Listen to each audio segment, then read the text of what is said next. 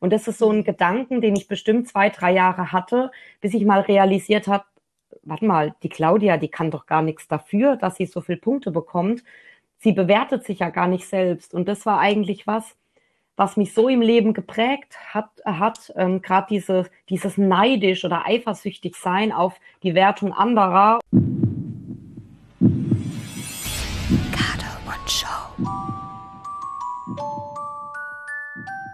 Herzlich willkommen zu einer neuen Ausgabe im Garde Show Podcast. Die erste Folge nach der nullten Folge. genau. Und äh, wir haben ja schon einen äh, ganz besonderen Gast gehört. Genau, das ist nämlich die Selina. Viele Ältere kennen sie vielleicht noch unter dem Namen Selina Hoffmann. Mittlerweile heißt sie Selina Balzer. Der Name kommt von ihrem Ehemann, Alexei Balzer. Und ähm, ja, die beiden sind extrem bekannt im BDK, würde ich behaupten. Also wer BDK-Turniere tanzt, kennt die Namen der beiden. Sie haben sich auf der Bühne verlobt, sie haben viele Meistertitel gewonnen und sich auch genauso emotional und mit einem großen Auftritt von der Bühne verabschiedet. Genau, und über all das werden wir gleich reden. Zuerst wollen wir aber nochmal zu unserer nullten Folge des Garde und Show Podcasts kommen. Und da gab es ja ein paar Reaktionen drauf. Wir hatten ja bei Instagram auch ein bisschen äh, dazu aufgerufen, einfach mal zu sagen, wie gefällt euch der neue Garde und Show Podcast? Was würdet ihr euch vielleicht noch wünschen? Und da gab es ja einige Reaktionen bei Instagram. Genau, und was mich auch total gefreut hat, war, dass wir aufgerufen hatten, mehr oder weniger aufgerufen, aber durchsickern haben lassen, dass wir es uns ähm, vorstellen könnten, auch Sprachnachrichten einzubinden. Und tatsächlich gab es ein paar Leute, die uns Sprachnachrichten gesendet haben als Feedback auf die ähm, nullte Folge. Und da wollen wir mal reinhören in eine Nachricht. Und zwar kam die von der Lisa. Hallo Katharina, hallo Tino. Ich wollte mich einmal melden zu eurer nullten Garde und Show Podcast Folge. Ich äh, muss sagen, ich fand das total klasse und ich habe mich einfach riesig gefreut, dass ihr jetzt einen Podcast rund um unseren Sport macht. Die nullte Folge hat mir schon richtig, richtig gut gefallen und ich hoffe darauf, dass bald die erste Folge rauskommt und ja, mit einem tollen Gast und äh, ich bin einfach gespannt auf alles, was ihr vorhabt mit dem Podcast und freue mich schon drauf, den zukünftig zu hören. Cool, oder? Ja, wunderbar. Tolles Feedback, muss ich sagen. Sehr schön. Ja.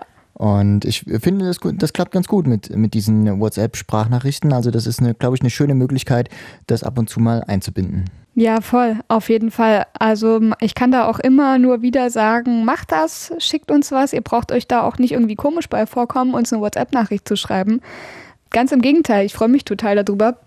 Und äh, die Nummer ist auch tatsächlich wirklich überall veröffentlicht auf der Homepage und bei Facebook. Also ähm, die Handynummer, die da angegeben ist, da sind wir auch direkt ähm, per WhatsApp zu erreichen. Genau, und wir haben natürlich auch ein bisschen schriftliches äh, Feedback bekommen. Da heißt es zum Beispiel endlich einen Podcast für unseren Sport. Das hat gefehlt. Die Annalena schreibt zum Beispiel, ja, einfach verdammt geil. Kann man so stehen lassen, glaube ich. Ist auch cool, ja. Das Schlusswort hat auch besonders gefallen. Euer Schlusswort zum Gemeinschaftsgefühl habe ich echt mitgefühlt, heißt es zum Beispiel. Sowas freut mich auch total, ne? wenn man die Leute so emotional erreicht, dass wollen wir ja auch erreichen. Genau. Und die Lydia schreibt noch, mein erster Podcast, den ich überhaupt angehört habe. Also, Yay. das ist Sehr doch, gut. Hast du dir genau das Richtige ausgesucht für deine Premiere sozusagen. ich glaube, wir können sagen, mit dem Feedback auf die nullte Folge können wir ganz gut leben. Ich habe auch noch eine Sprachnachricht bekommen und das war klar, dass ich die bekomme. Die kommt nämlich von meiner Schwester. Wundert euch jetzt nicht, dass die Stimme ein klein wenig ähnlich klingt. Ich habe nämlich eine Zwillingsschwester und ähm, die hat uns auch ein kurzes Feedback auf ähm, unsere nullte Folge gegeben. Hey, hey, und schon bin ich durch die 23 Minuten durch. Ja, super cool, dass ihr immer mal so kleine Anekdoten eingebracht habt. Gerne mehr davon dass ihr ähm, viel über das Warum gesprochen habt. Das finde ich immer super wichtig. Ich finde, ihr habt auch ein gutes Maß gefunden aus Informationen und drumrum labern. Also labern meine ich jetzt nicht negativ, sondern so wie es in so einem Podcast ja ist. Ne? Man, man quatscht auch mal ein bisschen drumherum und lacht mal ab oder so. Also die Mischung fand ich ganz gut. Wunderbar. Dann würde ich sagen, äh, haben wir die Feedback-Runde für heute zumindest erstmal abgehakt. aber natürlich auch zu dieser Podcast-Folge könnt ihr uns Feedback senden. Wir freuen uns da sehr drüber. Und ähm, wie gesagt, auch gerne eine kleine WhatsApp-Sprachnachricht. Dann können wir das hier beim nächsten Mal wieder mit einbinden. Genau. Und auch euch zu Wort kommen lassen. Richtig. Jetzt lassen wir aber erstmal jemand anderen zu Wort kommen, äh, beziehungsweise zwei. Genau, Selina und Alexei, mit den beiden habe ich gesprochen. Wir haben das Ganze virtuell aufgezeichnet. Wir haben uns total lange nicht mehr gesehen. Kannst du dich noch daran erinnern, wie es war, als wir die beiden das erste Mal gesehen haben? Da müsste ich jetzt überlegen. Das war bei einer deutschen Meisterschaft. Ich weiß nicht mehr bei welcher. Da haben wir die beiden angeschrieben, weil wir schon so ein bisschen im Kopf hatten, hm, wollen wir die vielleicht aufs Cover nehmen? Und äh, haben uns dann mit den beiden getroffen und. Ach ja, stimmt. Das war, glaube ich, in. Ähm, ich kann mich nicht mehr ganz erinnern. Das war so eine. In Karlsruhe? Nee. Ich weiß es nicht mehr so. War auf jeden Fall, glaube ich, so eine, so eine Messehalle oder so war das. Ja. Auf jeden Fall ein riesiges. Oder war es in Köln? Nee, in Köln war es nee, nicht. das war auf jeden Fall nicht in Köln. Das war ein riesiges Glasfoyer und dann konnte man dann in die Halle reingehen. Ich weiß es auch nicht mehr genau. Auf jeden Fall war es eine deutsche Meisterschaft und ich hatte das Gefühl, und ich glaube du auch, dass die Chemie so auf Anhieb gestimmt hat. Also wir waren irgendwie von Anfang an auf einer Wellenlänge und konnten irgendwie sofort einen Draht zueinander finden. Und ähm, dann hat es gar nicht lange gedauert und wir hatten dann die beiden auf dem Cover der Garde und Show 5. Genau, Garde und Show 5 war das, also noch relativ am Anfang. Ne?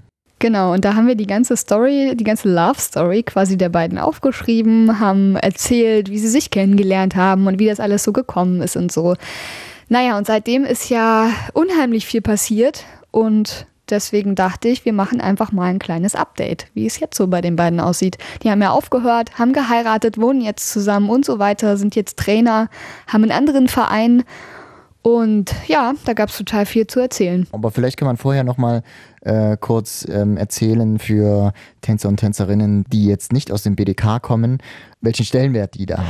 Du hast vollkommen recht. Ich vergesse das gerne, wenn ich Leute ähm, schon länger kenne und über die auch länger schon berichte und die länger begleite. Also ähm, Selina und Alexei gelten so als das Traumpaar im BDK. Und das haben sie auf der Bühne auch immer verkörpert. So komplett, äh, komplett in love und sich anflirtend. Und sie haben immer ganz tolle Hebefiguren gezeigt. Und das war immer so die Perfektion, die man sich als Tanzpaar vorgestellt hat und immer so, ach, und das ist ja so süß und das ist ja so schön und dann kam auch noch der Antrag auf der Bühne und so. Es hat also immer alles zusammengepasst und die beiden haben ja auch einige Meistertitel abgeräumt, sowohl mit der ähm, gemischten Garde als auch vor allen Dingen als Tanzpaar.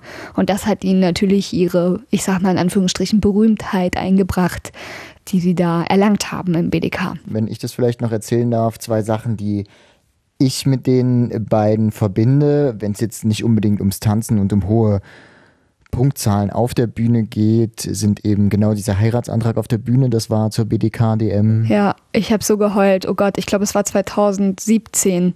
2017, genau. Und ähm, ja, ich stand genau an der Bühne sozusagen. Wir haben ja immer ähm, für Garde und Show auch von den Siegerehrungen bei den großen Meisterschaften sozusagen Videos gemacht, auch teilweise Live-Videos. Und ja, das habe ich da gemacht und das war auf jeden Fall eine tolle Sache, muss man sagen. Das war auch sehr beliebt, das Video. Das Kann stimmt. ich mich erinnern. Das stimmt. Aber ich glaube, du hast fotografiert, weil da ist so ein ganz geiles Bild entstanden, wo er vor ihr kniet und sie so komplett aufgelöst ist mit dem Ring. Und ich kann mich nämlich erinnern, ich habe nämlich gefilmt mit dem Handy und ich habe total gezittert, weil ich so emotional berührt war von diesem Moment und mir dachte, oh mein Gott, das kann doch jetzt nicht sein. Und oh mein Gott, wir stehen direkt davor und wir haben das auf Video und das ist so cool und äh, wir haben diese Momente dann äh, quasi für immer festgehalten und ich glaube, das war das Video bei Facebook bei uns, was bis heute das am meisten geklickteste und aufgerufenste, aufgerufenste und äh, gelikte Video ist und war. Aber auch da muss man noch sagen, es hat ein bisschen gedauert, ehe wir das hochladen konnten. Auch daran kann ich mich erinnern. Wir sind dann nach dem Turnier in unser Ibis Budget Hotel gefahren und haben uns erst nochmal den, äh, das äh, WLAN-Upgrade gekauft, dass wir das auch noch am selben Abend hochladen konnten. Stimmt, du hast vollkommen recht. Ähm, in diesem Hotel gab es wirklich unfassbar schlechtes WLAN und deswegen musste da dieses Upgrade her und das war es aber sowas von wert. Das denke ich auch. Und um nochmal drauf zurückzukommen, ich hatte ja zwei Sachen, äh, die ich angedeutet habe. Die zweite Sache ist eben dann genau die Meisterschaft, wo sie aufgehört haben. Das war die BDK DM. Du kennst dich aus mit den Jahreszahlen. 2019 dann, na klar, letztes Jahr, die letzte BDK-DM, die stattgefunden hat. Genau, auch da habe ich fotografiert. Ich war aber eher so an der Seite, weil ich, ähm, ich weiß gar nicht warum ich war, wollte wahrscheinlich mal einfach ein anderes Foto machen, deswegen war ich nicht so frontal wie, wie sonst äh, sozusagen vor der Bühne, sondern genau an der Seite und ich habe mir das von der Seite angeguckt und ich war ja auch gar nicht darauf vorbereitet und dann habe ich mir wirklich gedacht, was machen die denn da? Das kann doch gar nicht sein und das war eine riesen Überraschung. Aber um was es da genau geht, ich glaube, das hören wir dann auch nochmal gleich, da wollen wir jetzt nicht so viel vorwegnehmen. Ja. Wie gesagt, du hast dich mit den beiden unterhalten und da hören wir jetzt mal rein.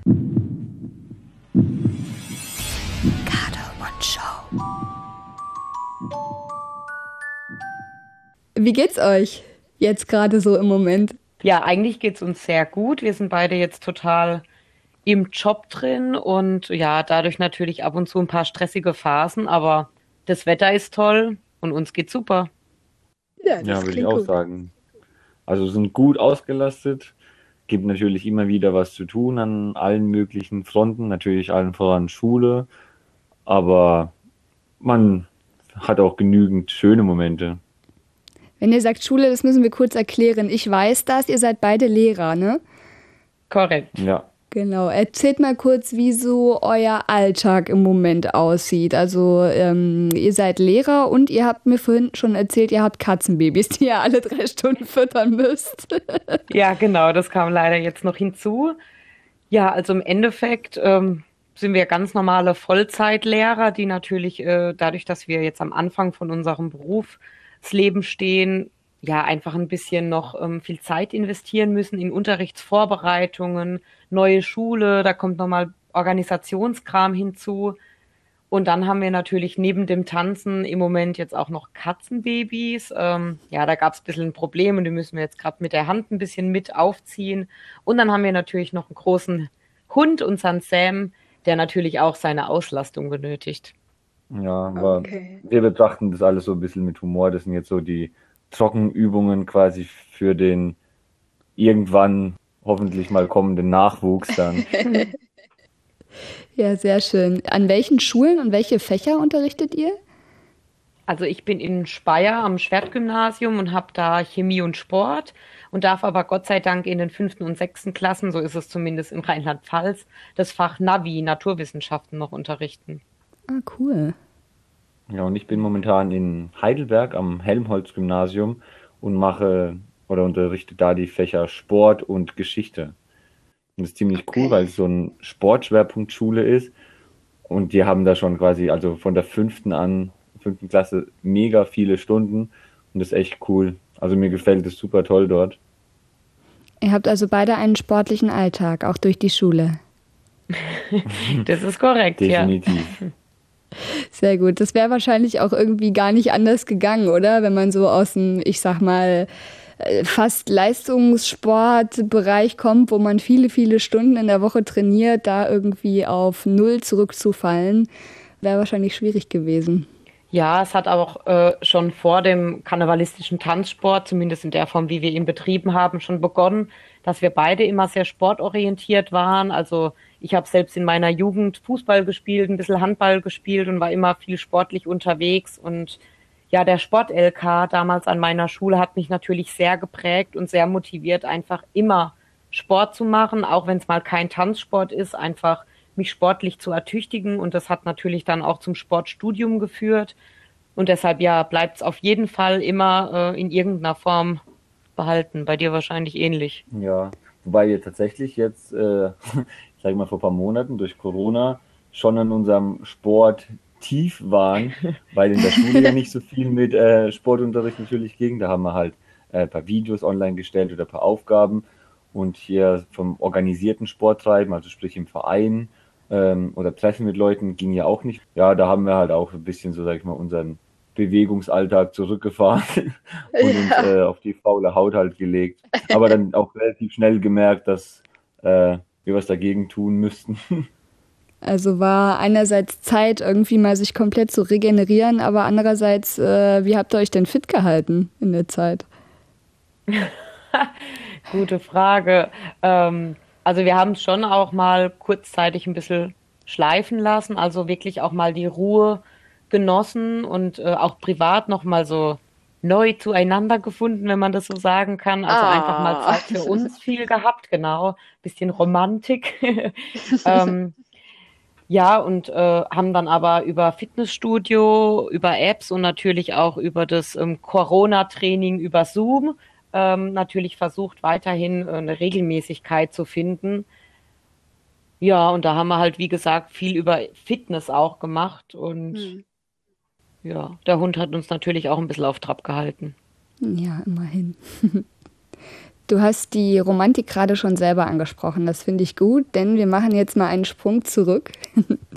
Es ist, ich kann das gar nicht glauben, über drei Jahre her. 2017 war der Antrag, an den sich viele auch unserer Leser, Follower und Hörer erinnern.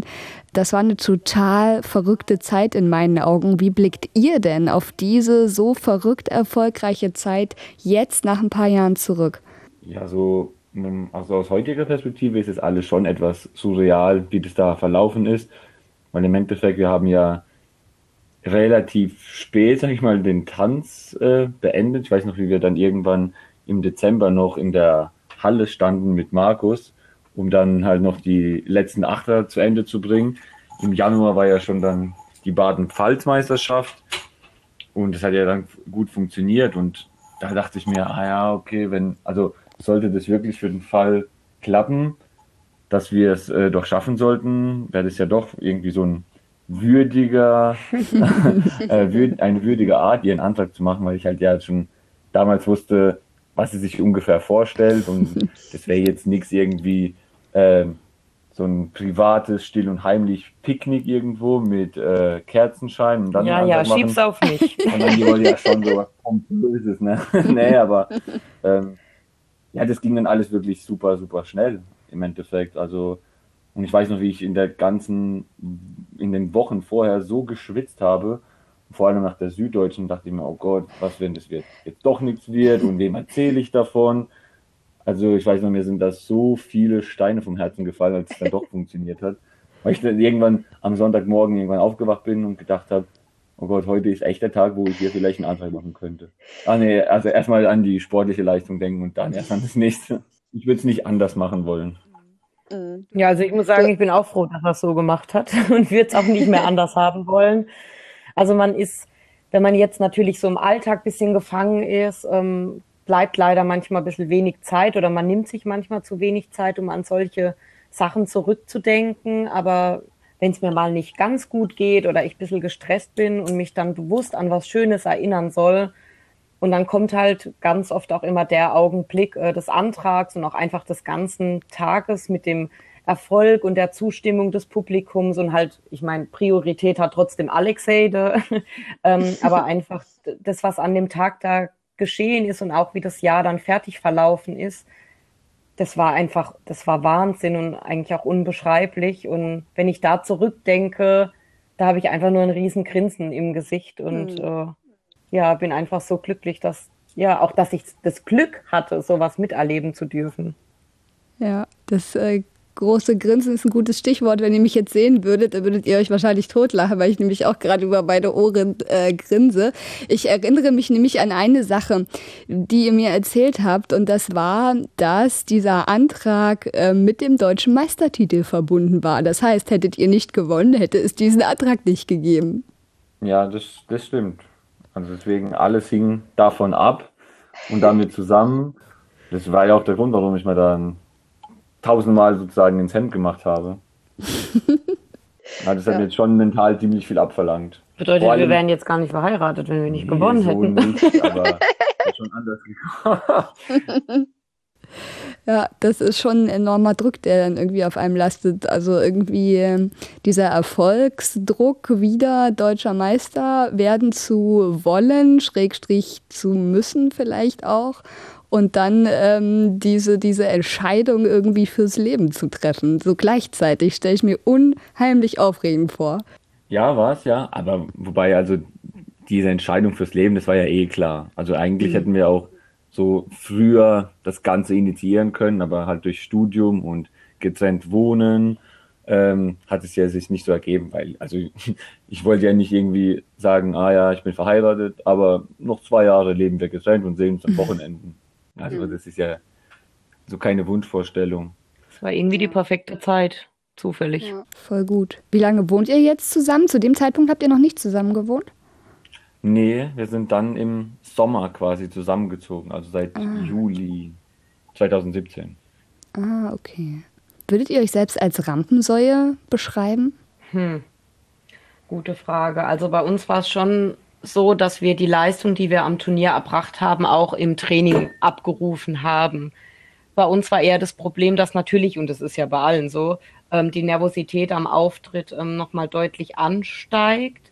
Ich war da natürlich immer so ein bisschen der Ruhepol, deswegen würde ich fast sagen, dass ich eine größere Rampensau bin, um jetzt mal hier ein bisschen eingebildet zu klingen. Ähm, genau, aber nur in dem Sinne, weil Alexei immer mega aufgeregt war und mit zitternden und schwitzenden Händen, ja, guck mich nicht so an. Ja, bei Turnieren nur. ja, natürlich. Also bei Auftritten war es was anderes. Also natürlich ja. genießt man das, wenn man halt vor Publikum tanzen kann und die Stimmung toll ist. Und dann mhm. macht man vielleicht auch, also shakert man ja ein bisschen anders. Ähm, aber ich würde sagen, also das hat auf jeden Fall sehr, sehr stark abgenommen. Also ich würde mhm. sagen, du hast jetzt mal ziemlich gut abgelenkt ja. dass ich darauf eingehen konnte, wie, wie nervös du bist vor einem äh, Turnier. Wahrscheinlich nicht erfolgreich genug. Deswegen greife ich es nochmal auf. Eigentlich haben wir uns immer ganz gut ergänzt, weil ich mit einer relativ äh, guten Ruhe auf die Bühne bin und diese kleine Aufregung und die Ruhe von mir war genau das perfekte, die perfekte Mischung an Adrenalin, die wir dann gebraucht mhm. haben.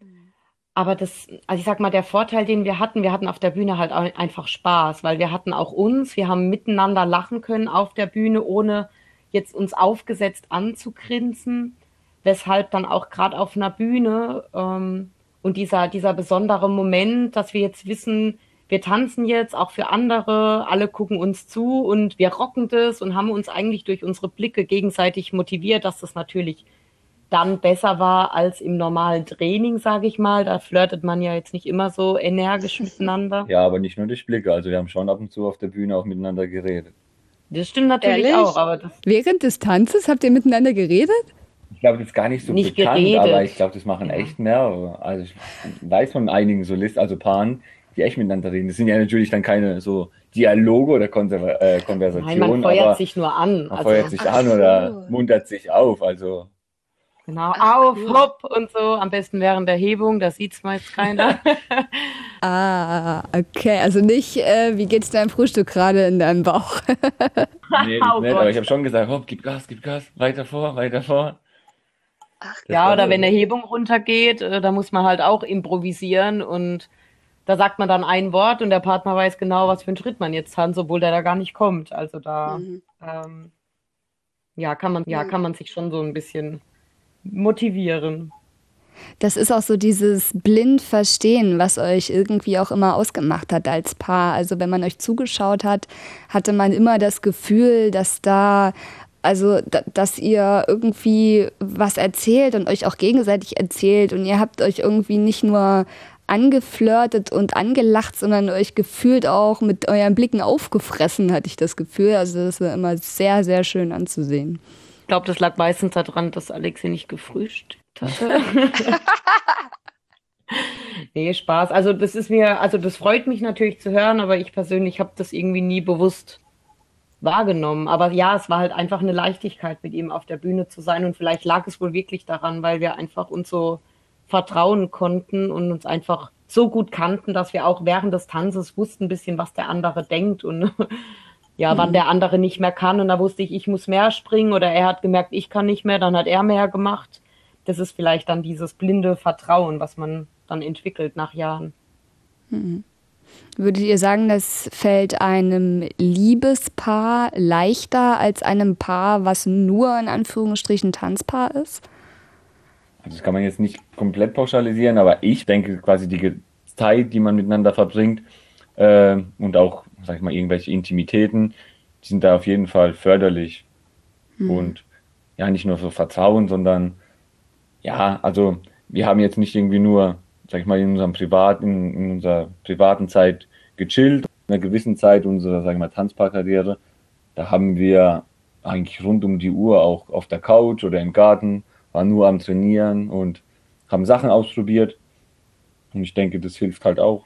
Ja, ich glaube zwar schon, dass auch ähm, ein Paar, was miteinander tanzt und einfach super gut miteinander befreundet ist, ist sich vielleicht auch schon von Kindeszeiten kennt, dass das mhm. natürlich in, im ähnlichen oder gleichen Niveau ist. Aber Personen, die sich am Anfang erstmal nicht so kennen und ähm, ja, die müssen sich nicht nur beim Tanzen kennenlernen oder sich aneinander gewöhnen, sondern auch privat. Ich denke einfach, je besser man sich kennt und sich versteht, sich mehr vertraut, desto leichter hat man es natürlich erstens diese Harmonie ans Publikum oder auch an die ähm, Jury zu übertragen, ähm, als auch, dass man einfach mehr Spaß hat mit, mit dem Partner, den man gerne hat, ähm, das zusammen zu bewältigen, sich zusammen zu freuen und Niederlagen zu durchstehen. Das ist natürlich, wenn man sich emotional näher ist, und das kann auch bei guter Freundschaft so sein, einfach nochmal viel intensiver.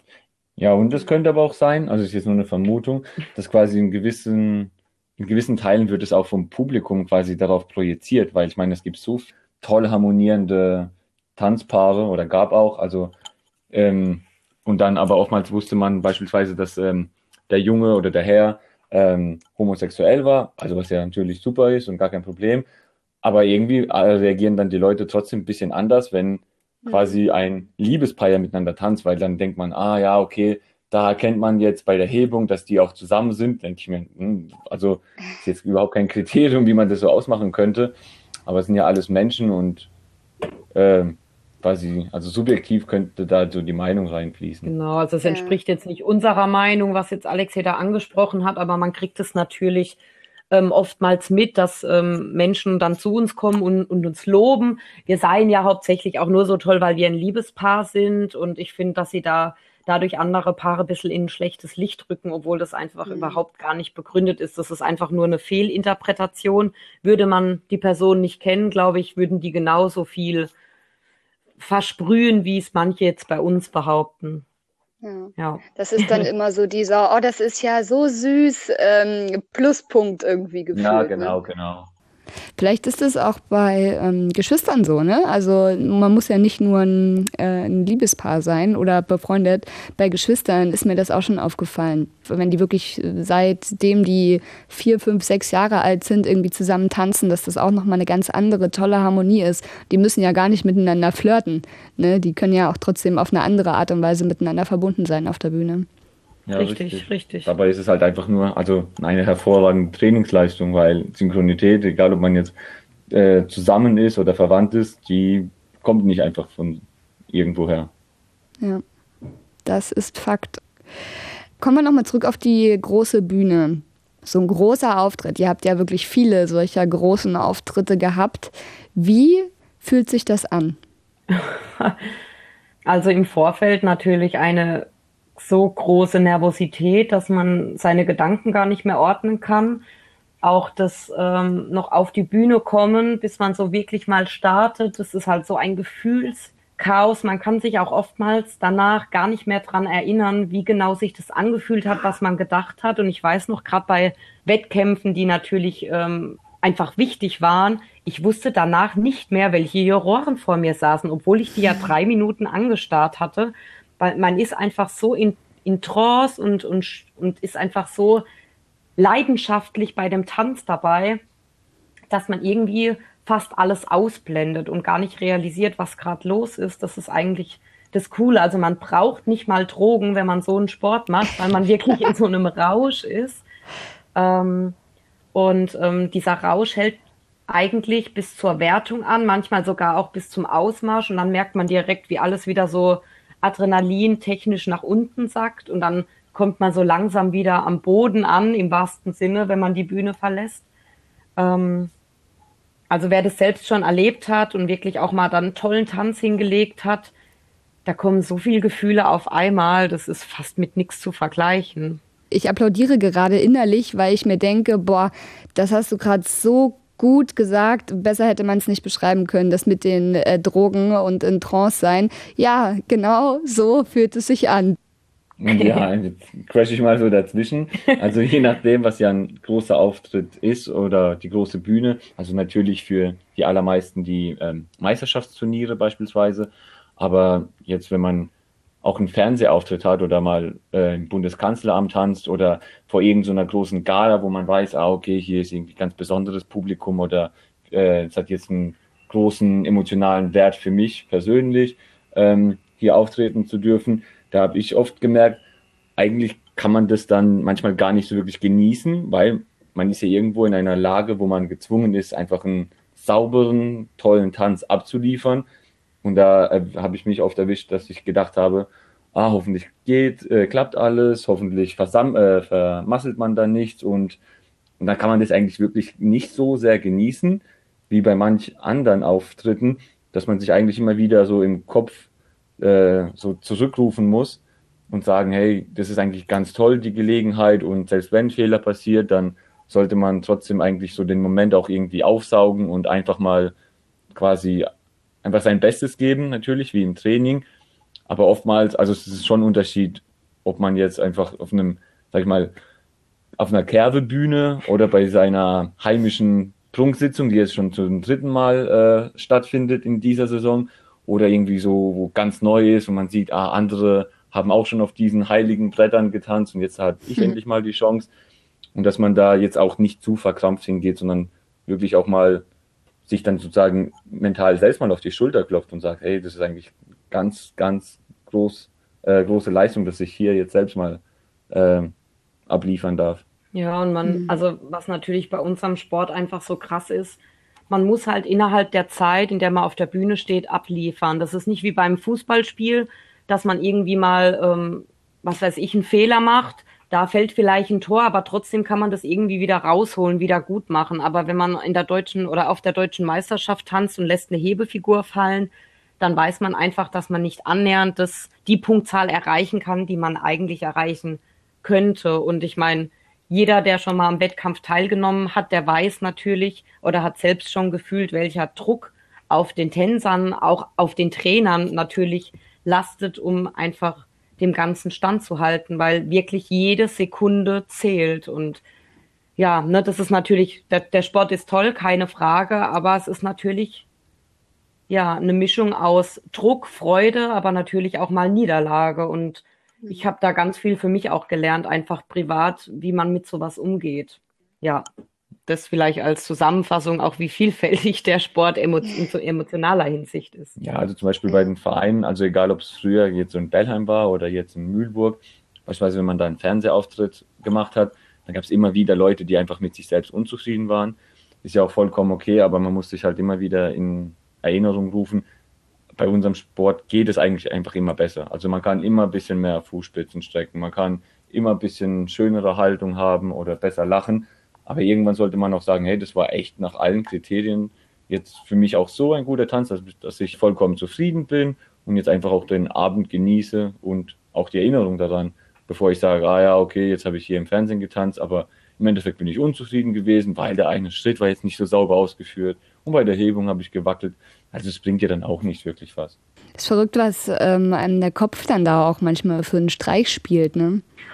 Völlig. Ja, ja, total. Also es hat echt sehr viel auch mit der Wahrnehmung zu tun und hoffentlich hat man dann auch, sag ich mal, ähm, positive Menschen um einen, die einem dann auch helfen, das so richtig zu biegen. Was bei euch ja auf jeden Fall der Fall ist. Ja klar, also Familie ist ja sowieso immer dabei gewesen ähm, und natürlich auch die Freunde, aber ich meine, das Gute ist ja auch, man hat dann irgendwo ähm, auch immer ein Video von dem Auftritt natürlich gehabt weil man ja auch stolz darauf ist, da zu tanzen zu dürfen und wollte das auch so für sich aufheben, so für die private Mediathek. Und da ja. konnte man dann ja auch sagen, hey, ja klar, jetzt aus der, sage ich mal, Fremdperspektive sieht das alles nochmal ganz anders aus als jetzt zum Zeitpunkt. Also auf der Bühne fühlt sich jeder Fehler viel länger und gravierender an, als dass er eigentlich auf dem Video aussieht. Das stimmt wohl. ähm, ich würde gerne nochmal das aufgreifen, was du gesagt hast, Selina, dass du aus dieser, ich nenne es jetzt mal Tanzkarriere, viel für deinen Alltag oder dein jetziges ähm, Leben gelernt hast. Kannst du da mal so ein Beispiel bringen? Ähm, ja, also ähm, gerade als ich angefangen habe zu tanzen, ich wurde ja erst Ende 15 im Tanzmariechen und habe natürlich nicht so gut gestartet. Ja, im Verein wurde ich natürlich total gehypt, wie toll ich bin und gehe aufs Turnier und dachte, ja, dass ich vielleicht ne, irgendwo nicht vorne mit, ich war ja, also mitreisen kann ich, war schon realistisch. Aber man geht natürlich aufs Turnier, gibt sein Bestes und hofft natürlich, dass man dementsprechend belohnt wird. Das war dann auch am Anfang okay, da hat man dann schon gesehen, okay, die Guten machen da was ganz anderes. Das heißt, man lernt sich zum einen erstmal einzuschätzen. Aber dann kommt halt gleich hinzu, die Auroren sind halt auch nur Menschen. wer selbst schon mal beim Turnier war und hat zugeguckt, der hat vielleicht realisiert, wie schwierig das ist, sowas zu bewerten und wie subjektiv auch die Bewertungskriterien teilweise ausgelegt sind, dass es gar nicht möglich ist, da wirklich perfekt wie jetzt bei der Leichtathletik beim Sprint das zu bewerten. Ist einfach so. Das macht ja auch den Sport aus.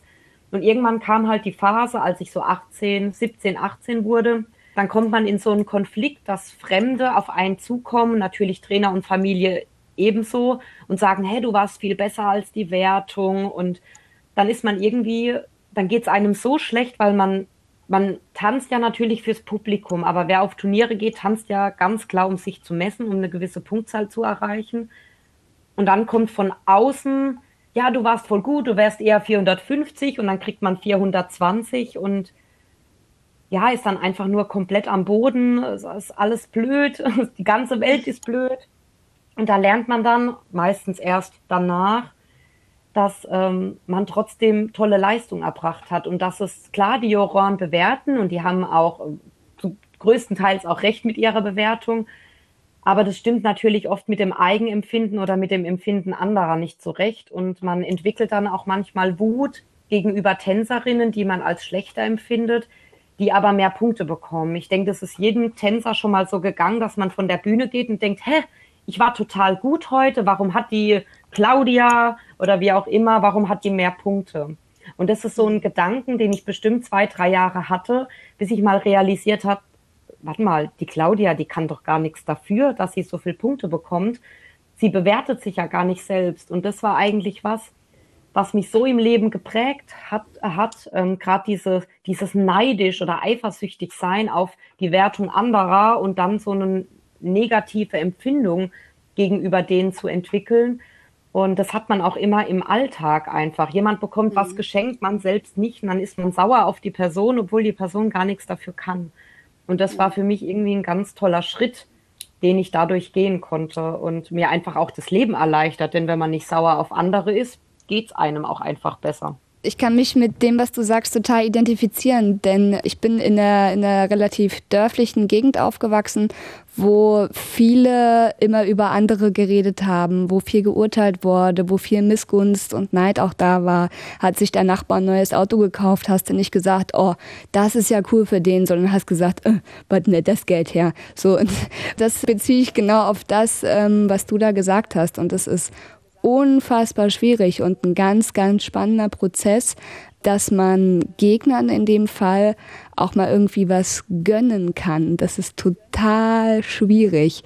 Und ich glaube, wenn wir das im Tanzsport öfter hätten, dass man sich irgendwie freuen kann für den anderen oder dem anderen auch was gönnen kann, dann wären wir irgendwie schon ein kleines Stückchen weiter und könnten uns auch alle irgendwie noch ein bisschen mehr unterstützen, hätten auch mehr Spaß an diesem Turniersport. Ja, das stimmt. Mm, was vielleicht ganz gut dazu passt, zu dem Thema, ihr seid ja so gar nicht bei Social Media vertreten. Das meidet ihr ja regelrecht. Ähm, hat das auch was damit zu tun? Oh, ich weiß gar nicht, warum wir da, ich weiß nicht, ob wir da vielleicht einfach einen Ticken zu alt sind und uns da irgendwie drauf einlassen wollten. Ähm, ich muss sagen, ich war noch nie ein Fan auch von, von Facebook oder so. Als, ne, mittlerweile gibt es ja andere Sachen, aber damals, als wir angefangen haben zu tanzen, haben wir auch gar keine Seite gehabt. Da hat dann eine gute Freundin für uns eine Seite erstellt und hat auch gefragt, ob sie die machen kann. Auch ähm, ein liebes Mädchen äh, macht auch meine Insta-Seite. Da habe ich anscheinend so eine Fanpage, die natürlich jetzt nicht mehr ganz so aktuell ist, weil ich ja nicht mehr tanze. Ähm, aber irgendwie waren wir noch nie diejenigen, die, also klar, wir stellen uns gern zur Show auf der Bühne, aber irgendwie sind wir nicht so diejenigen, die das irgendwie so weit verbreiten wollen. Ich weiß mhm. auch nicht, nicht, also es liegt nicht daran, dass wir nicht stolz sein. Also ich persönlich, ja, ja habe da irgendwie so ein diffuses Verhältnis. Also ich gönn's jedem und wenn, also wenn es ja einen Spaß macht, macht einfach weiter, äh, wenn es euch irgendwie mit Freude erfüllt. Und ich habe auch mit den Kumpels da, sind ja einige, sage ich mal, äh, bei so 1000 Followern oder Abonnenten, bei Insta beispielsweise von äh, jetzt auch Männerballett beispielsweise. Und für die macht es einfach Spaß und ist irgendwie sinnerfüllend, aber ich habe da nie die Notwendigkeit gesehen, ähm, Inhalte von mir reinzustellen, weil ich mir denke, ich mache nichts anderes als tausend Millionen andere und warum sollte das jetzt irgendjemand interessieren? Meinen Freunden wenn ich irgendwas so mitbekomme, dann frage ich die einfach oder die erzählen es mir. Ansonsten gehe ich halt davon aus, dass es für die jetzt auch nicht so wichtig ist. Aber oh, ich weiß nicht, für, also das echte Leben findet immer noch bei mir zumindest, das muss ja jeder für sich wissen, äh, so face-to-face -face statt. Und also ich habe persönlich auch zig andere Sachen, die halt eher meine Energie und Aufmerksamkeit benötigen, als dass ich mir das noch leisten könnte. Einerseits klingt es total oldschool, andererseits klingt es auch total schön, dass man den Fokus irgendwie so auf das echte Leben münzt. Naja, also ja, also ich verstehe schon, wenn es Leute machen. Also vielleicht haben die im echten Leben oder in gewissen Bereichen, sei es Arbeit oder Schule, einfach irgendwie Stress und dann ist es eine willkommene Abwechslung. Und wie gesagt, also wenn sie sich dabei gut fühlen, dann sollten die es vielleicht weitermachen. Aber also ich persönlich würde nur raten, mal das eigene Handeln oder Verhalten auch im Netz mal zu reflektieren, ob man das, ob man überhaupt so viel Bestätigung von der Online-Community auch für sich überhaupt benötigt oder ob es auch anders ginge. Aber wie gesagt, es ist so super, super individuell, dass man da jetzt nicht mhm. irgendwie die äh, Gemeinschaft über einen Kamm scheren sollte. Ja, und ich glaube, mhm. wie Alex ja auch schon angesprochen hat, wir haben nie empfunden, dass wir das, was wir machen, ähm, dass es den Menschen draußen viel bringt. Also, weil ich bin auch ähnlich eingestellt wie Alexei. Also ich bin natürlich sehr interessiert an anderen Menschen. Ich unterhalte mich sehr gerne und bin, ja, also ne, interessiere mich echt für, für Freude, Probleme meiner Freunde. Aber ich bin jetzt auch niemand, äh, der da jemanden googelt und guckt, was macht er eigentlich sein Leben lang. Also ne, dafür haben wir, glaube ich, einfach nie die Zeit gehabt. Wir waren immer mit unserem mhm. Sport, mit unserem Leben, ich sag mal, so beschäftigt, dass wir halt andere Prioritäten gesetzt haben. Und äh, da wir beide uns gegenseitig halt ziemlich viel aufbauen und gerade Alexei mir auch ein gewisses Selbstwertgefühl gibt oder ich dadurch ein gutes entwickelt habe, brauche ich halt keine Bestätigung von außen. Ähm, mhm. Das hört sich jetzt natürlich gerade ein bisschen böse an, so ist es aber auch gar nicht gemeint. Nicht jeder hat natürlich das Glück, so einen tollen Partner an der Seite zu haben, der einen, der einem immer mit Komplimenten überhäuft. nee, aber der einfach ähm, ja einem so viel Aufmerksamkeit schenkt, dass ich eigentlich nur ihn bräuchte zum Leben und äh, dadurch, jetzt grinst er mich so an. und äh, ja, und, und dadurch ist es für uns einfach nie so wichtig gewesen. Ne? Also wenn andere Leute das realistisch ähm, gut einschätzen und wissen, okay, das, was ich im Leben mache, das ist erstens cool oder es ist interessant oder es hilft anderen, ähm, dann ist es perfekt, wenn man das dann auch schafft, die, die ganze Zeit zu investieren, um andere Menschen auch damit zu oder glücklich zu machen, weil man sieht ja, Social Media kommt ja einfach total gut an und ja. ähm, man kann sich gut austauschen, man kann sich mitteilen also ich sehe da auf jeden Fall auch was Positives, aber für uns war es einfach nie relevant genug. Hm, verstehe. Finde ich spannend, aber finde ich auch einen, einen, guten Weg irgendwie. Also muss ja nicht sein, ne? ohne jetzt irgendwie darüber zu urteilen, was ihr macht oder was andere zu machen. Ja. ja. Kommen wir mal zu dem Abschied. Ich habe nämlich vorhin überlegt, wann wir uns das letzte Mal gesehen haben und ich meine, das war zur Deutschen Meisterschaft 2019. Seitdem ist ganz schön viel passiert. Könnt ihr mal so einen kurzen Abriss darüber geben, was denn alles seit diesem Abschied passiert ist bei euch? Bei uns? Boah, bei uns eigentlich gar nicht so viel passiert. Also. War ich im Ref? Ich weiß gar nicht mehr. Also natürlich, wir haben dann, sage ich mal, gar keinen äh, Tanzpaartraining gehabt, was aber jetzt überhaupt, also was ich eher als äh, Vorteil sehen würde, ehrlich gesagt, wird ja auch irgendwann in der Zeit, dass wir halt aufhören. Wir sind Ähm. halt auch nicht mehr die Jüngsten. Ne? Man merkt es dann schon mal in den Knochen oder braucht eine Stunde, bis man gedehnt ist. Ja, wobei alle, äh, alle, die jetzt so, sag ich mal, biologisch älter sind äh, und sich top fühlen, das war jetzt überhaupt kein Angriff, macht weiter, bis ihr Ja, äh, auch die Lust verloren habt. Also ich hatte echt. Warte mal, wie ähm, alt seid ihr jetzt? Beide 29, oder? Ja, also Nee, 29. du bist noch 28. 29 einfach. Äh, aber ich würde es immer so vom gefühlten Alter machen. Und Ja, da war es einfach an der Zeit aufzuhören. Ja, wir konnten auch gar nicht mehr so trainieren wie früher, so an die Grenzen gehen und drüber hinaus. Deswegen also wirklich riesen Respekt an alle, egal ob jetzt unter 20, unter 30, über 30, über 40, die, sag ich mal, noch mit Schmerzen sich irgendwie noch in der Halle quälen, um noch das letzte Fünkchen aus sich rauszuholen. Also riesen, riesengroßes Kompliment und wir ziehen den Hut vor euch allen. Ähm, aber ansonsten, wir waren da im Ref. Ja, ja. Genau, dieser, dieser Vorbereitungsdienst, den man machen muss, anderthalb Jahre bevor man dann offiziell Lehrer ist. Und das hat eigentlich echt so viel Zeit verschlungen. Also das glaubt man gar nicht. Man, also ich dachte auch so, ja, okay, es kann gar nicht so viel sein, weil man hat noch gar nicht so viele Stunden.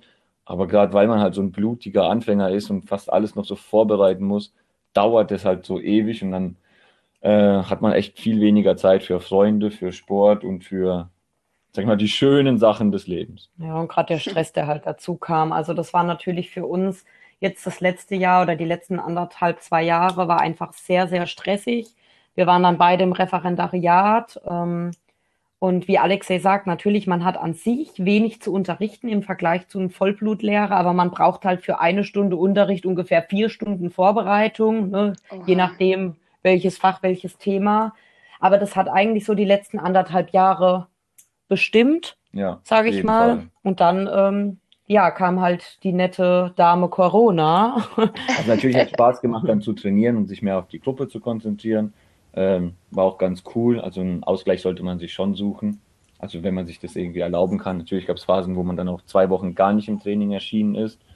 Aber ansonsten, ja, lief alles ganz normal weiter. Also wie gesagt, Wir haben es Ref geschafft. Das sind ja schon mal super So. Nachrichten. so wie bei zigtausend anderen Vereinen halt auch die Leute irgendwie Arbeit und Training äh, unter einen Hut bringen müssen mit den ganz normalen Anforderungen, Besprechungen, Auftritten, ja, Versammlungen.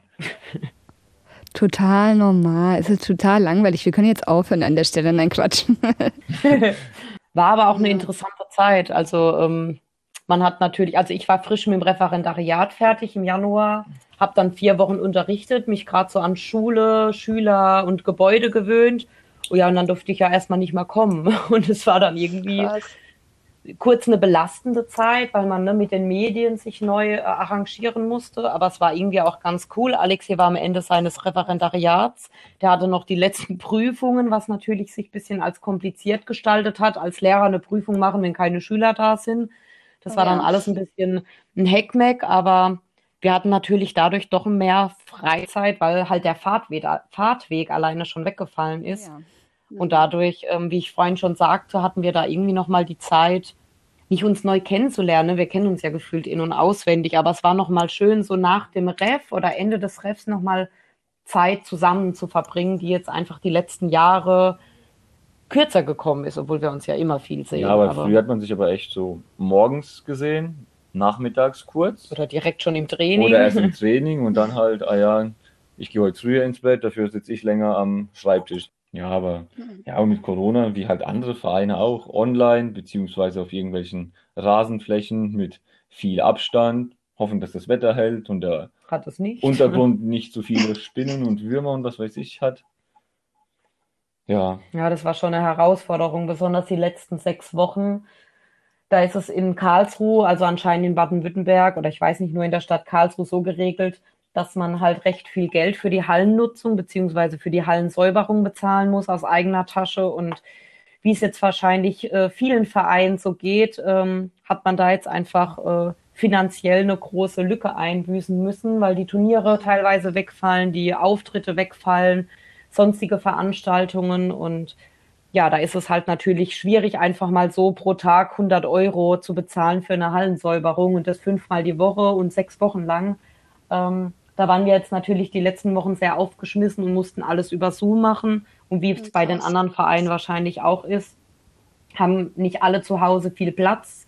Ne, Sachen wie Rad oder sonstiges ist ja gar nicht möglich. Und dann hat man halt irgendwie versucht, möglichst äh, fit zu bleiben, sodass jetzt, wenn es wieder in halbwegs geregelten Bahnen, Bahnen, aber immer noch mit strengen, ähm, strengen ähm, Regeln, die man einhalten muss. Ähm, ach, das ist natürlich schon eine Herausforderung, auch mhm. nicht nur körperlich da wieder einsteigen zu können oder mitzuhalten, sondern auch einfach für die Psyche und die Motivation und jetzt die Turniere ja. bis Dezember alle abgesagt und danach sieht es wohl auch nicht so rosig aus, aber gibt es noch keine offizielle Mitteilung. Also es ist alles gerade ein ja, nicht ein Kampf, aber es, es zerrt schon an den Nerven und man verliert die Motivation und dann ist man wieder zwei Wochen dabei und dann kommt die nächste Meldung, das und das Turnier fällt weg und dann denkt man, oh Gott, für was haben wir trainiert und jetzt wieder mhm. Pause und keine Deutsche und was ist mit den Kids, gerade Junioren oder Ende Jugend, die dann hochkommen, die durften dann gar nicht in ihrem letzten starken Jahr nochmal tanzen. Also ich glaube, das ist natürlich nicht nur für uns, sondern also für alle Beteiligten einfach eine sehr, sehr demotivierende Phase. Total. Das ist ja auch eine krasse Herausforderung, dann in die ihr direkt reingeschmissen wurdet, so als, ähm, also nicht Neutrainer, aber nur noch Trainer. Ja, obwohl wir natürlich schon auch in den Gruppen noch mit trainieren, mit tanzen. Ähm, das versuchen wir natürlich schon, um einfach auch ein bisschen fit zu bleiben und die Gruppe nicht im Stich zu lassen. Ähm, und wir haben halt auch ja. ein sehr tatkräftiges, unterstützendes Team. Also wir machen das ja nicht zu zweit, äh, sondern haben da viele, viele Helferlein, die immer ja. ja uns unterstützen mhm. einfach. Ne, tolle Betreuer und ja. ähm, Co-Trainer, die dann halt einfach für uns einspringen, wenn wir mal nicht können. Und das mhm. ist natürlich super und auch für die Gruppe ganz toll. Wie geht es euch denn so allgemein ähm, jetzt so als Trainer? Wie ist das für euch? Ja, also es ist eigentlich gar keine große Umstellung, weil wir ja seit wir in Mühlburg sind schon immer die Gemischte trainiert haben und ich so jedes zweite Jahr in der weiblichen ähm, auch Trainerin war. Ähm, das heißt, also es fällt ja eigentlich nur noch das Paartraining weg, was wir ja tendenziell eh immer nur vier Wochen vorher hatten und nicht so regelmäßig, ähm, weil es auch unser Körper einfach gar nicht mehr mitgemacht hat. Ähm, deswegen ist es für uns jetzt gar keine große Umstellung, oder? Nee, also ich finde, es macht Spaß, weil man konzentriert sich natürlich auf sozusagen den Nachwuchs oder die kommenden Leute, weil also das sind schon viele, auch sehr junge Leute dabei. Und da hofft man natürlich aus denen allen tolle Sportlerinnen und Sportler zu machen. Aber ansonsten, es macht einfach Spaß, es ist einfach eine tolle Tätigkeit. Ja, aber wenn man so Trainer und Tänzer miteinander vergleicht, wir haben ja jetzt beides dann auch schon so vollblütig erlebt mit Turnieren. Ist natürlich als Tänzer schon viel gechillter. Ne? Man hat natürlich eine andere Aufregung, wenn man dann vor der Bühne steht, ne? gerade so die zehn Minuten, bevor es losgeht, ne? die Hände werden nass, man muss auf Toilette, obwohl man gerade war und lauter so Sachen. Die hat man als Trainer zwar auch, aber das, man ist halt wie, wie so ein, wie Eltern ist man da. Das heißt, man weiß, man muss jetzt für die Gruppe stark sein, denn wenn man als Trainer auch super nervös ist, überträgt sich das auf die Gruppe. Die Verantw äh, Verantwortung steigt natürlich immens. Aber dadurch, wenn sie dann auf der Bühne sind, muss man halt auch einfach Vertrauen finden in die Tänzer. Das ist am Anfang schwierig, gerade wenn man noch nicht so ein eingespieltes Team ist und guckt dann zu und hat irgendwie gar keinen Einfluss auf die Bewertung und so. Ähm, das ist natürlich nochmal eine ganz andere Art, am Turnier teilzunehmen. Aber dadurch, dass wir größtenteils ja dann auch mit auf der Bühne stehen, ist man dann irgendwie so doppelt belastet. Man tanzt und versucht aber die Augen auch ein bisschen offen zu halten. Was machen eigentlich die anderen hier außen rum? Was, was, ne? Also das ist dann schon während des Tanzens hat man gar keine Zeit aufgeregt zu sein, weil man ja die Trainerfunktion auch nochmal ähm, irgendwie gleichzeitig aufnehmen muss. Ähm, aber ich finde es total spannend, einfach diesen Perspektivwechsel. Äh, Trainer haben schon echt auch viel zu tun. Das ist echt ein krasser Job, ne? Also nicht nur das Training ähm, zu leiten, sondern auch die Vorbereitung. Formationen, Leute, Formation ist ja so aufwendig. Das denkt man gar nicht. Und, und auch einfach diese Verantwortung am Turnier. Sind alle da, sind alle pünktlich, hat jeder eine Perücke an. Und da kommt so viel dazu. Das ist schon ein anstrengender Job, gell? Aber macht natürlich auch Spaß, besonders wenn die Gruppe sich dann auch einfach anstrengt, alle zusammenhalten und dann die Gruppe noch zusätzlich belohnt wird mit guter Punktzahl oder tollem Applaus. Da gibt es nichts, was, also nichts, was das toppen kann. Ja, das, das, die seltenen Momente, die quasi die Sucht für diesen Sport erzeugen. ja. ähm, Nochmal eine Sache. Und zwar, ihr seid ja nun wirklich seit vielen, vielen Jahren im Tanzsport aktiv. Habt auch so eine gewisse Entwicklung miterlebt, auch wenn ich so an die gemischten Garten zum Beispiel von früher denke. Da hat sich ja viel getan in den letzten Jahren, auch im Akrobatikbereich bei den Tanzmariechen. Deswegen habe ich mich gefragt, wenn es eine Sache gäbe, die ihr jetzt sofort am karnevalistischen Tanzsport ändern könntet, welche wäre das? Ha, eine super schwere Frage. Ähm, also wir haben verschiedene Sachen, also ne, jeder hat ja irgendwie was, was einem immer stört. Ähm, es sind bei uns eigentlich zwei bis drei Sachen, die wir einfach im Laufe der Jahre so festgestellt haben, die nicht optimal laufen. Das hängt aber jetzt nicht damit zusammen, dass Leute, die ähm, da das Sagen haben, Fehler machen, sondern der Sport kommt halt aus dem Brauchtum und daraus ergeben sich halt gewisse Regeln, die ich einfach schade finde, dass es die gibt. Ähm, also das heißt, ich, ich muss jetzt leider drei Sachen nennen. Das tut mir echt leid. Ich kann Mach nur. Nicht okay. Ähm, also erstens ist es so ein bisschen was Generelles und schließt vielleicht die anderen beiden ein. Für uns ist natürlich immer der Konflikt mit diesem Brauchtum. Also ich verstehe komplett, ne, da der Sport resultiert daraus und das hat auch irgendwie seine Berechtigung. Aber der Brauchtum und teilweise die etwas eingerosteten Regelungen führen natürlich oft dazu, dass Tänzer meiner Meinung nach nicht die Aufmerksamkeit bekommen, wenn man es mit anderen Leistungssportarten vergleicht. Aber mir ist natürlich auch bewusst, dass sich das niemand irgendwie aussucht oder das Böse macht, sondern der Brauchtum von Fasching steht halt im Vordergrund. Und ähm, das ist halt was, was wir beide persönlich gar nicht so doll mögen, jetzt ohne irgendwie die Faschingsbegeisterten anzugreifen. Wir sind halt einfach sehr sportorientiert und feiern den Sport eigentlich aufgrund seiner ähm, Vielseitigkeit. Genau, seiner Vielseitigkeit. Und äh, wer den Sport mal gemacht hat, das ist kein Rumgehüppe, sondern das ist wirklich krasse Leistung, die man da erbringen muss. Deshalb wäre so mein erstes Ding, das Sportliche höher zu stellen als das Brauchtum Sage ich aber natürlich, weil ich ja von einer ganz anderen Perspektive an die Sache rangehe. Hm. Dann daraus vielleicht auch resultierend, ähm, wir sind mittlerweile, wie man jetzt auch durch Corona merkt, medial gesehen so fortgeschritten. Ne? Schulaufgaben laufen jetzt größtenteils übers Internet, über Programme. Ähm, und es ist schade, dass den Tänzern durch verbotene Videoaufnahmen so ein bisschen verwehrt bleibt, sich selbst ähm, zu verbessern. Ja, zu ver ja, ganz knallhart einfach zu verbessern. Man kann natürlich Auftritte äh, filmen und sich dadurch verbessern, indem man das anguckt. Man kann natürlich auch Trainingsvideos machen. Aber es ist was ganz anderes, wenn ich mit Kostüm auf der Bühne stehe und das präsentiere und ich habe überhaupt keine Ahnung, wie ich auf der Bühne aussehe. Wir kriegen dann eine Wertung und ich denke, alter Schwede, Leute, ich habe weder meine Beine gestreckt noch das gemacht. Und die ziehen eine 97 und ich denke dann, ich, uns bleibt verwehrt, dass wir uns mal angucken, also auch um einfach zu sehen, ne, Eigenwahrnehmung, Fremdwahrnehmung, wie, wie kommt es so an? Aber gerade auch für Anfänger oder nee, eigentlich für alle, man kann sich immer verbessern.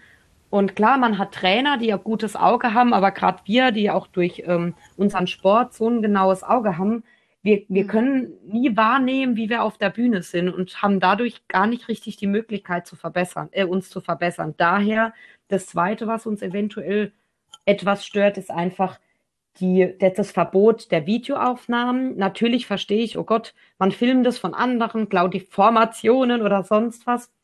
Völlig korrekt, ne? Aber man müsste Nein, halt eine Regel, Regelung finden, damit die, die auch tanzen, sich selbst filmen dürfen, ne? einen Videoplatz erstellen oder früher mhm. war es ja so, irgendwer hat das gefilmt und man konnte danach eine CD kaufen. Mittlerweile könnte man das über USB-Stick machen. Man muss sich halt Zeit nehmen, ein Konzept zu entwickeln, weil das einfach total schade ist. Und ich weiß, mhm. ich habe da auch mal bei der TTA nachgefragt, also beim Tanzturnierausschuss des BDKs, nur warum das verboten ist. Und natürlich ist es auch ein Problem, wie wir ja schon oft mitgekriegt haben. Viele Tänzer greifen dann natürlich die Wertungen der Juroren an haben wir ja schon vorhin gesehen, das ist manchmal gar nicht so einfach, das zu akzeptieren. Aber wenn man natürlich die Wertungen doch nicht mehr offen macht, sondern alle zum Obmann schiebt und der Obmann würde sie vorlesen, könnte man eventuell auch gar nicht mehr zuordnen, welcher Juror welche Wertung gegeben hat. Und so könnte man auch kein Juror persönlich angreifen, nur als so kleiner Denkanstoß, wie man da ein Konzept entwickeln könnte. Genau, und das dritte, Herr Balzer. Nee, also es hängt so zusammen quasi ja. mit der Bewertung. Aber mir persönlich hat noch nie jemand wirklich ein stichhaltiges, logisches Argument gegen Videoaufnahmen bringen können. Also wirklich ja. nicht. Aber da werden Sachen geklaut. Das ist einfach nur ziemlich plump und dahergeschoben, weil, also muss mir mal jemand erklären, die besten, sag ich mal, Tänze oder Vereine bekommen die Gelegenheit, in verschiedenen äh, Fernsehveranstaltungen zu tanzen. Also da hat man ja die Gelegenheit. Oder bei Auftritten, sei es irgendwie, keine Ahnung, in ihrer Prunksitzung. Und selbst da können man es klauen. Also wenn man das überhaupt machen wollte. Also das zählt einfach für mich ja. dann gar nicht. Und vor allem, man hat ja immer wieder so Möglichkeiten mit Garde 2000, die Bildschirme. Und wie oft habe ich gesehen, dass dann in irgendwelchen Umkleideräumen oder Gängen, sage ich mal, der Bildschirm äh, gefilmt wird. Ja. ist das erlaubt oder ist es nicht erlaubt? Ist es eine Grauzone? Also das, das ja. verstehe ich einfach nicht, wieso man andere Sportarten oder Verbände schaffen es ja auch. Genau, ja, ich wollte das gerade sagen. Es gibt es ja in anderen Verbänden auch. Genau, und das mit der Bewertung, also auf keinen Fall sollte man dann irgendwie die Juroren, die sich da die Zeit nehmen und das ehrenamtlich da sich hinhocken genau. äh, und natürlich auch ein wesentlicher, essentieller Bestandteil des Sports sind, irgendwie angreifen. Also das, glaube ich, will auch niemand. Aber die Transparenz lässt da wirklich schon zu wünschen übrig. Also wie sollen sich denn die Leute überhaupt verbessern, wenn die nicht wissen, dass denen dauerhaft bei, keine Ahnung, Uniform oder bei Ausstrahlung ein, zwei Pünktchen fehlen. Also und stimmt, ja. oftmals sagen die, oder bei uns ähm, haben die gesagt, ja, ihr habt doch Punkte und gebt euch damit zufrieden. Das ist ja kein Argument. Also solange man nicht die 400 hat, äh, ich meine, die 400. Nee, ich meine, die 500. Solange man nicht, ähm, also durchweg 100er Wertungen hat, gibt es ja scheinbar immer noch was zu verbessern. Und das hat einfach ja. nur mit dem äh, individuellen Ehrgeiz zu tun, dass man dann auch die Sachen angehen will. Und wieso sollte da jemand, nur weil er jetzt höhere Punkte äh, tanzt, gesagt bekommen, nee, ab hier und da geben wir keine Auskunft mehr. Das ist einfach schade. Ich finde es total mega, dass das mal jemand so offen anspricht, weil das ist irgendwie total das Tabuthema, habe ich das Gefühl, auch gegenüber der äh, Jury, ne? Alle Leute reden doch drüber und im Endeffekt gehen die Meinungen gar nicht so weit auseinander. Also ich verstehe das wirklich nicht. Aber es ist mhm. wirklich meine persönliche Meinung. Ich verstehe auch nie, warum man, wenn man sagt, ah ja, ich möchte Sie nochmal darauf hinweisen, dass jegliche Bild- und Videoaufnahmen äh, von den Aufführungen verboten sind und dann die Leute klatschen, denke ich mir, oh Gott, Leute, was habt ihr gegen die Tänzerinnen und Tänzer? Wieso könnt ihr das denen nicht? Ja, und dann eine Öffentlichkeit haben wollen. Ne? Das geht halt auch irgendwie nicht äh, miteinander klar, dass man keine Bild- und äh, Ton- und Videoaufnahmen machen darf, aber äh, den Sport irgendwie gerne öffentlich, äh, öffentlich dargestellt haben möchte. Das funktioniert ja überhaupt nicht. Weil wenn man äh, keinen Turniertanz irgendwo sieht, ja gut, der Anstoß, erstmal sich dahinzusetzen und sich so ein Turnier anzugucken, das äh, dauert ja eine Weile, ehe man das überhaupt macht, wenn man das überhaupt macht. Das ist, ist äh, glaube ich, leichter, sich ein ähm, YouTube-Video mal anzugucken, um zu sehen, wie toll der Sport ist. Ja, das ist richtig. Ja. Okay, äh, und die dritte Sache? Nee, das wäre es eigentlich. Das war das mit der Bewertung. Ach so, das genau. war das. Ah ja, okay. Hm. Zusammenhängend. Aber, also wie gesagt, da sind wir auf jeden Fall sozusagen die Lobbyisten des Sports. Also es wäre dann Brauchtum, Video und halt Transparenz der Bewertung. Also wir kennen natürlich die Gegenargumente, aber wie gesagt, die waren für mich überhaupt nicht überzeugend. Ja, aber ich denke auch, so wie ich, also ich kann mir schon vorstellen, dass ähm, die Verantwortlichen das jetzt auch schon gemerkt haben. Das ist ja jetzt nichts, was neu ist. Das ist ja was, was schon jahrelang Thema ist. Ich kenne einige, die da auch Briefe hingeschickt haben und haben da einfach mal nachgefragt. Tolle mhm. Tänzer, tolle Vereine gehen in die Brüche, weil sie einfach unter den Bedingungen nicht mehr tanzen wollen. Und wie es bei allem ist, es braucht einfach ein bisschen Zeit, bis man sich umrüstet. Und ich denke, die Zeit wird jetzt bestimmt bald kommen. Jetzt mit Corona war nochmal schwierig, auch für den ganzen ähm, BDK Entscheidungen zu treffen, wie es ja nicht nur bei uns im Tanzsport ist, sondern generell gerade auf der ganzen Welt. Ja. Ähm, jetzt muss man erstmal das äh, irgendwie damit klarkommen und danach wird es bestimmt nochmal Diskussionen über das Thema geben. Und ich bin einfach zuversichtlich, dass ja, dass man da irgendwann eine Lösung findet, wo alle zufrieden sind. Das wäre auf jeden Fall wünschenswert. Es ist ja alles irgendwie ein Prozess. Ja, genau. Gut, dann äh, sehe ich hier auf meinem Bildschirm, dass wir schon eine knappe Stunde quatschen. es wundert mich ehrlich gesagt nicht, weil wir ja echt lange nicht mehr ähm, so ausführlich Zeit hatten zu quatschen. Ähm, Kommst du mal vorbei, irgendwie zum Grillen oder einen Kaffee? ja, unbedingt. abklären. Unbedingt. Aber dann immer mit Mikrofon, ne, damit wir das dann für die Leute auch festhalten können. Von mir aus. Ja, genau, dann machen wir ein Nein, Live Quatsch. über Insta. Wir haben uns was ausgedacht. Das ist jetzt lustig. Wir haben nämlich jetzt schon eine Tradition, obwohl das jetzt die erste Folge ist. Und zwar ähm, fragen wir die Leute immer nach ihrer Leidenschaft. Und ich würde gerne von euch wissen, ähm, was für euch die Leidenschaft karnevalistischer Tanzsport ausmacht. Ja, also wir haben es ja vorhin schon so ein bisschen vielleicht durchsickern lassen, aber wenn ich jetzt so an die Leidenschaft denke oder auch daran einfach, warum ist es der Sport, den ich mache, warum habe ich da mein Herz drin verloren und so, dann war es einfach wirklich diese Vielfalt und diese Mischung, was der Sport einfach hergibt. Also erstmal das Grazile und das Elegante durch die ballettähnlichen ähm, Bewegungen, Das die man beim Tanz. Nein, die man beim Tanzsport machen kann. Aber auch dieses, dann wiederum dieses Spritzige, was man machen kann, also dieses Akkurate, was dann auch noch dazu kommt. Also ist ja beim Ballett natürlich eher, aber in einer anderen Form. Dann auch einfach aus sportwissenschaftlicher Sicht diese Mischung aus Schnelligkeit, man hat aber auch eine gewisse Kraftausdauer, die man braucht oder allgemein auch viel Kraft, gerade bei Sprüngen.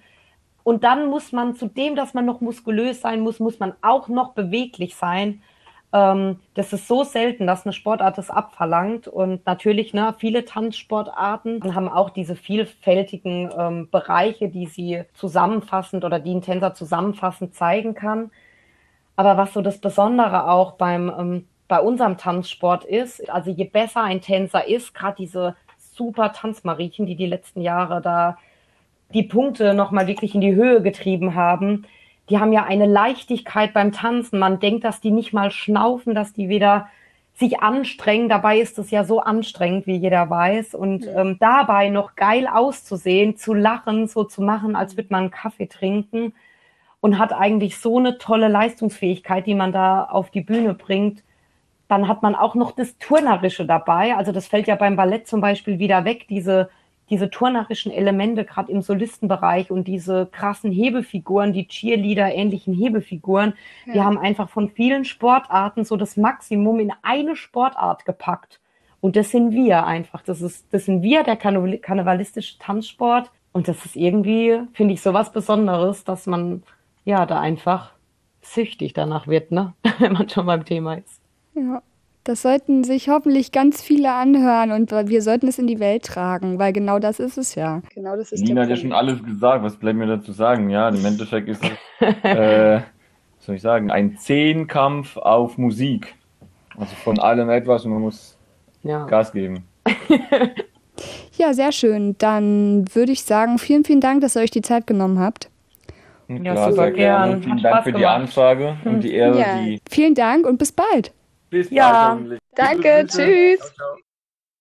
So, sind wir durch. Eine Stunde Selina und Alexei live. Nein, nicht ganz live, war ja aufgezeichnet. Genau, aber man muss sagen, sehr vielfältig. Und Total. man merkt, da reden zwei absolute Experten dieses Sports. Ja, also ich glaube, man könnte sich irgendwie fünf Stunden mit den beiden, wenn überhaupt noch länger, vielleicht fünf Tage äh, mit den beiden irgendwie unterhalten. Und es würde einem der Gesprächsstoff über das Tanzen und über den Sport einfach nicht ausgehen. Ja, da gibt es ja auch viel zu erzählen und die beiden haben auch viel zu erzählen, weil sie einfach sehr, sehr viel in diesem Sport erlebt und erreicht haben. Alles quasi. Aber ich muss auch sagen, ähm, beim Zuhören, man merkt auch, dass die beiden Lehrer sind. äh, sie können sehr komplexe Dinge sehr gut erklären. Das stimmt. Ja. Also auch da merkt man mittlerweile die Erfahrung, die das Lehrersein so mit sich bringt. Auf jeden Fall. Und die beiden haben auch ähm, im, im Nachgespräch quasi kurz gesagt, oh ja, wir sind halt Lehrer und wir verfallen da manchmal in so Monologe. Aber ich fand das gar nicht schlimm, weil es mir auch einfach unheimlich viel Spaß gemacht hat, den beiden zuzuhören und auch einfach zu sehen, wie viel Herz an diesem Tanzsport bei den beiden dranhängt. Das merkt man auf jeden Fall. Und dann halt auch einfach nicht zu sagen, wir hören jetzt auf, wir haben alles erreicht, sondern äh, die sind ja immer noch voll dabei, wie man gehört hat. Genau, die beiden sind jetzt in äh, Mühlburg Trainer und äh, tanzen auch noch in der Garde mit. Also die sind noch voll in Zeit, obwohl sie jetzt nicht mehr als das Tanzpaar ähm, im großen Rampenlicht stehen. Ja, aber das muss ja auch vielleicht gar nicht sein. Und man sieht ja auch, dass es Spaß machen kann, sich dann einzubringen in so eine Gruppe und ähm, ja, so ein bisschen die Seite zu wechseln und dann eben auch ein Stück weit Trainer zu sein und die Erfahrungen dann weiterzugeben. So ist ja auch oft der Weg, ne? Also es ist ja total oft so, dass Tänzer, die dann aufgehört haben, weil sie vielleicht ein gewisses Alter überschritten haben oder einfach nicht mehr so können, wie sie wollen, dass sie dann Trainer werden und dass sie vielleicht auch irgendwann Wertungsrichter werden etc. Das heißt, wer einmal irgendwie in dem Sport drin ist, den ähm, lässt das dann auch viele, viele Jahre auch über die Tänzerkarriere hinaus nicht mehr los. Was war denn jetzt für dich das, wo du sagst, Mensch, das hat mich jetzt schon ein bisschen überrascht? Überrascht hat mich die Klarheit und die Offenheit der beiden auch mal so ein bisschen kritisch ähm, zu denken und auch, auch diese Kritik so klar und konstruktiv vor allen Dingen zu formulieren. Das fand ich schon überraschend, weil man ja so denkt, Leute, die so erfolgreich sind im BDK, die sind so total regelkonform und äh, ja, weiß ich nicht. Äh, ich glaube, du weißt, was ich meine. Ja, das hat mich schon überrascht, sehr positiv überrascht vor allen Dingen. Und auch diese, diese Klarheit, mit der die beiden die Zeit so reflektiert haben. Also auch das, was wir in dem Vorspann kurz hatten, was Selina gesagt hat, das hat mich wirklich nachhaltig beeindruckt, dass sie da so viel fürs Leben mitgenommen hat und auch so eine ganz andere Sicht auf manche Dinge einfach bekommen hat durchs Tanzen und durch diese Dinge, die sie da erlebt hat. Ja, vielleicht nochmal zu der äh, Kritik. Es ist ja jetzt nicht so, dass man da irgendwie nachtritt und man sagt jetzt, okay, jetzt sind wir hier ähm, ausgestiegen, sage ich mal, und äh, dann, dann tritt man da nach, sondern es ist eher konstruktive Kritik und da merkt man auch wieder, auch an dem Punkt, äh, dass den beiden viel an diesem Sport liegt und sie ihn ein Stück weit voranbringen wollen, was ja auch ähm, an vielen Stellen richtig und vielleicht auch erforderlich ist. Ja, und einfach auch total sinnvoll. Genau, ich finde das wirklich gut, dass da, ähm, wie du es gesagt hast, nicht nachgetreten wird, weil sie sind ja auch noch drin. Ne? Also sie sind ja noch nicht komplett raus aus dem Sport und werden es wahrscheinlich auch ähm, nie so richtig sein. Aber da einfach ähm, diese Entwicklung voranbringen zu wollen mit ähm, einer Kritik, die berechtigt ist und die den Sport wirklich voranbringen kann und weiterbringen kann, das finde ich echt gut. Bestes Beispiel für mich, ähm, auch das es leuchtet er ein, also dieses Filmverbot bei Turnieren, da bin ich, glaube ich, ganz bei den beiden. Das ist einfach nicht zeitgemäß und ähm, ein, ein, den Grund dafür zu finden, dass man jetzt nichts abgucken soll. Also es ist ja Quatsch. Ja, eine Zehnergruppe kann auch einfach niemals eine Choreografie von einer Gruppe von 40 Leuten klauen. Geht halt einfach nicht. Also, ne, ist auch nochmal so ein Ding. Aber auch trotzdem, was man sieht und was man will, das kann man ja dann so auch nicht direkt immer umsetzen. Und selbst wenn, na meine Güte, dann ist es halt so. Genau. Und auch, ich meine, wir haben auch schon unsere Erfahrungen mit diesem Filmverbot äh, gemacht. Oh ja. Auch, wir sind ja Presse, ne? Und eigentlich gibt es ja auch eine, eine Pressefreiheit und man darf ja auch bei öffentlichen Veranstaltungen berichten äh, als Pressevertreter, aber selbst da ja, haben wir auch schon große Diskussionen gehabt, wenn man da mal äh, ein Video machen wollte. Ne? Gerade auch ganz am Anfang kann ich mich erinnern, als man unsere Gesichter auch noch nicht kannte, ähm, wenn wir da gefilmt haben, wurden wir vermehrt angesprochen und gefragt, ähm, was wir da eigentlich machen, ne? warum wir das filmen, ob wir das denn dürften. Und ja, natürlich durften wir, aber dass man sich da direkt erstmal rechtfertigen muss, selbst als Pressevertreter, wenn man jetzt nicht gerade mit der großen Kamera, mit der großen Fernsehkamera um die Ecke kommt, weil das ist ja immer was ganz anderes, ne? Ja, ist schon so eine Diskussion, schon immer gewesen. Klar, ich meine, muss, man muss aufpassen, man darf es nicht übertreiben, es muss äh, natürlich Regeln geben, da geht es ja auch dann äh, um Musikrechte und alles drum und dran. Ähm, aber wenn man da einen geordneten Weg findet, ja, wie bei anderen Verbänden, ne? Ja, dann kann man das äh, sicherlich, ist, ist ja auch gerade gut für die Tänzer, wie die beiden das angesprochen haben. Man will sich ja verbessern. Und wenn man sich eben nur im Training sieht und dann äh, beim Wettkampf nicht oder nur dann auf Fotos, irgendwie schade. Auf jeden Fall ein spannendes Gespräch, spannende Einblicke in das Tänzerleben. Ja. So wie es leibt und lebt, so vielfältig wie es ist. Und wer vielleicht noch ein bisschen mehr lesen möchte ähm, darüber, der kann sich ja einfach mal Garde und Show 5 anschauen, denn da haben wir eine große Geschichte über die beiden gemacht. Sechs Seiten, ne? Ja, ich meine, sechs Seiten waren es. Und wo wir schon äh, bei den Ausgaben von Garde und Show sind, von den, bei den Magazinen, wollen wir noch ganz zum Schluss kurz auf die neue Ausgabe von Garde und Show zu sprechen kommen. Garde und Show 18 ja mittlerweile erscheint im November. Am 14. Am 14. November. Wir sind mitten in den Vorbereitungen. Ja, wir schreiben fleißig. Also ähm, einige unserer Autoren haben schon ganz tolle Texte abgegeben. Wir haben super geile Fotos, wenn ich das mal so sagen darf, ähm, mit drin auch zu den einzelnen Berichten. Zum Beispiel kann ich ja schon mal verraten, haben wir die Tulpengarde aus Karlsruhe mit dabei. Die haben ganz krasse Kostüme. Ich habe das noch nie gesehen. Das haben wir in der Garde und Show 18 zum Beispiel mit dabei, aber auch wieder viele andere Themen und die werden wir in den nächsten Wochen nach und nach bei Facebook und bei Instagram vorstellen. Also nicht alles. Es soll ja auch immer noch ein bisschen Überraschung mit dabei sein, aber einige Themen werden wir schon mal vorstellen. Also in den nächsten Wochen gibt es einen kleinen Vorgeschmack auf die neue Ausgabe von Garde und Show.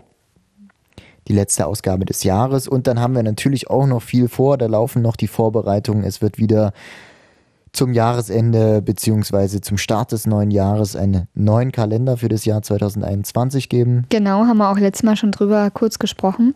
Und es gibt natürlich wieder die Garde und Show Weihnachtsüberraschung. Auch da arbeiten wir noch dran. Da werden wieder einige tolle Sachen reingepackt unter anderem die drei Ausgaben des Jahres. Genau. Also wer schon in die Weihnachtsplanung einsteigt, ähm, obwohl es ja noch ein bisschen hin ist, aber frühe Planung erleichtert manchmal das Geschenke finden. Ganz genau so ist es. Ich denke mal, da werden wir ganz kurz auch beim nächsten Podcast nochmal drüber reden. Auf jeden Fall kommt vor Weihnachten noch eine raus, vielleicht auch zwei. Ähm, wir halten euch da auf dem Laufenden. Genau. Und wie wir am Anfang schon angedeutet haben, Schickt uns gerne wieder Feedback über die bekannten Kanäle. Schickt uns auch eine Sprachnachricht über WhatsApp. Und ähm, ja, dann können wir auch euch vielleicht hier beim nächsten Podcast hören. Genau. Und ähm, es gibt ja noch so eine kleine Tradition. Ähm, die letzten Worte. Ich glaube, die überlasse ich heute mal dir, denn du hast das Gespräch mit Selina und Alexi geführt. Und ich glaube, da passt es heute ganz gut. Ja, letzte Worte, ähm, was ich so mitgenommen habe aus dem Gespräch mit den beiden, was ich so in die Welt gerne geben würde. Habt euch einfach lieb. Unterstützt euch gegenseitig, ähm, seid nicht blöd zueinander und hatet euch nicht. Habt euch einfach lieb. Das reicht schon als letzte Worte. Wunderbar. Ich denke, das kann man so stehen lassen. Wir sagen vielen Dank fürs Zuhören. Ja, vielen Dank, dass ihr dabei wart und bis zum nächsten Mal. Tschüss. Ciao.